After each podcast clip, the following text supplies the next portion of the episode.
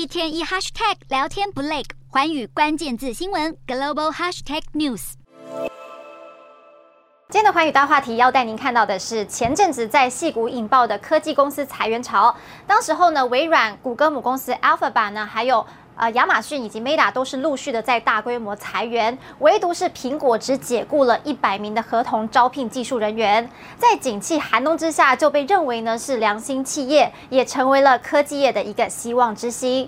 而苹果呢，也确实是科技股的资优生。他们创立四十七年来呢，是没有经过什么大规模的裁员。最大的一次是在贾伯斯回归苹果的时候，当时候呢是解雇了四千一百人。而就连二零零九年的这个金融海啸，苹果果也仅仅是解雇了五十名的销售人员而已。不过最近呢，就开始传出了一些消息，似乎是都暗示着苹果还是碰上了危机。怎么说呢？根据彭博社的一份报告，由于他们的营收下降，苹果呢是决定要来扩大招聘冻结的这个范围。其实苹果呢在去年七月就开始放慢这个招聘的脚步。那么去年底呢，则是暂停招聘大部分的工作岗位，除了研发以外啦。不过虽然没有裁员，但是在员工离开之后呢，苹果遇缺不补。其实仔细想想，这跟裁员是不是有异曲同工之妙呢？并且福利相当不错的苹果，这批新动作里面还包括了要计划降低部分员工的奖励奖金发放的这个频率。本来呢，奖金是每年一到两次，还有这个晋升的机会，现在可能会调整成每年只发放一次。而且苹果内部还出现了一个情况，就是高层呢爆出了离找离职离职潮，这在苹果呢是史无前例的现象。因为苹果的高级管理层一向呢是以稳定来著称，但是在二零二二年去年下半年的时候，苹果是陆续有十一位高层离开，而且大多数的人头衔都是蛮高的，是副总裁的等级。属于是苹果的核心圈人物，那我们来看看原因可能是有哪些呢？是时间到了要来退休吗？有可能，因为里面确实大多都是十五年以上的老将，但是这些人呢，许多还处在职业生涯的黄金时期，是有机会来往上升到资深副总裁的等级。那么为什么要离开呢？是熬不到出头的日子吗？确实是有这么一说。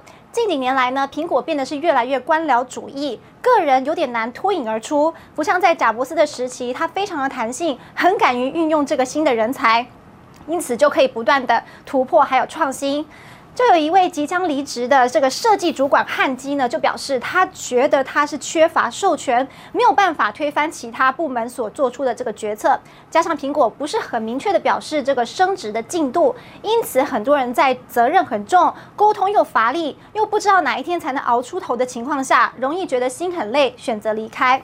再来呢，就是大家选择离职最大的原因就是 money 钱抠抠。我们从 CEO 的薪资就可以看到。执行长库克今年的薪水呢是四千九百万美元，而去年拿多少呢？是九千九百万美元，整个是下降了几乎一半。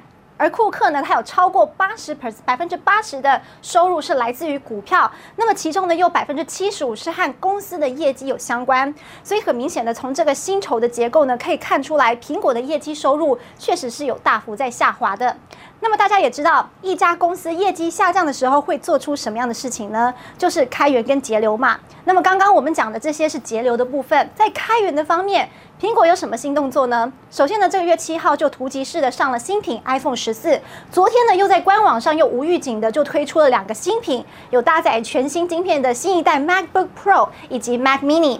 果粉们当然是非常的兴奋，不过我们细品一下背后的这个原因，是不是会有点担心？如果连戏骨模范生苹果都有这些动作的话，有没有可能代表科技业还是深陷在寒冬之中呢？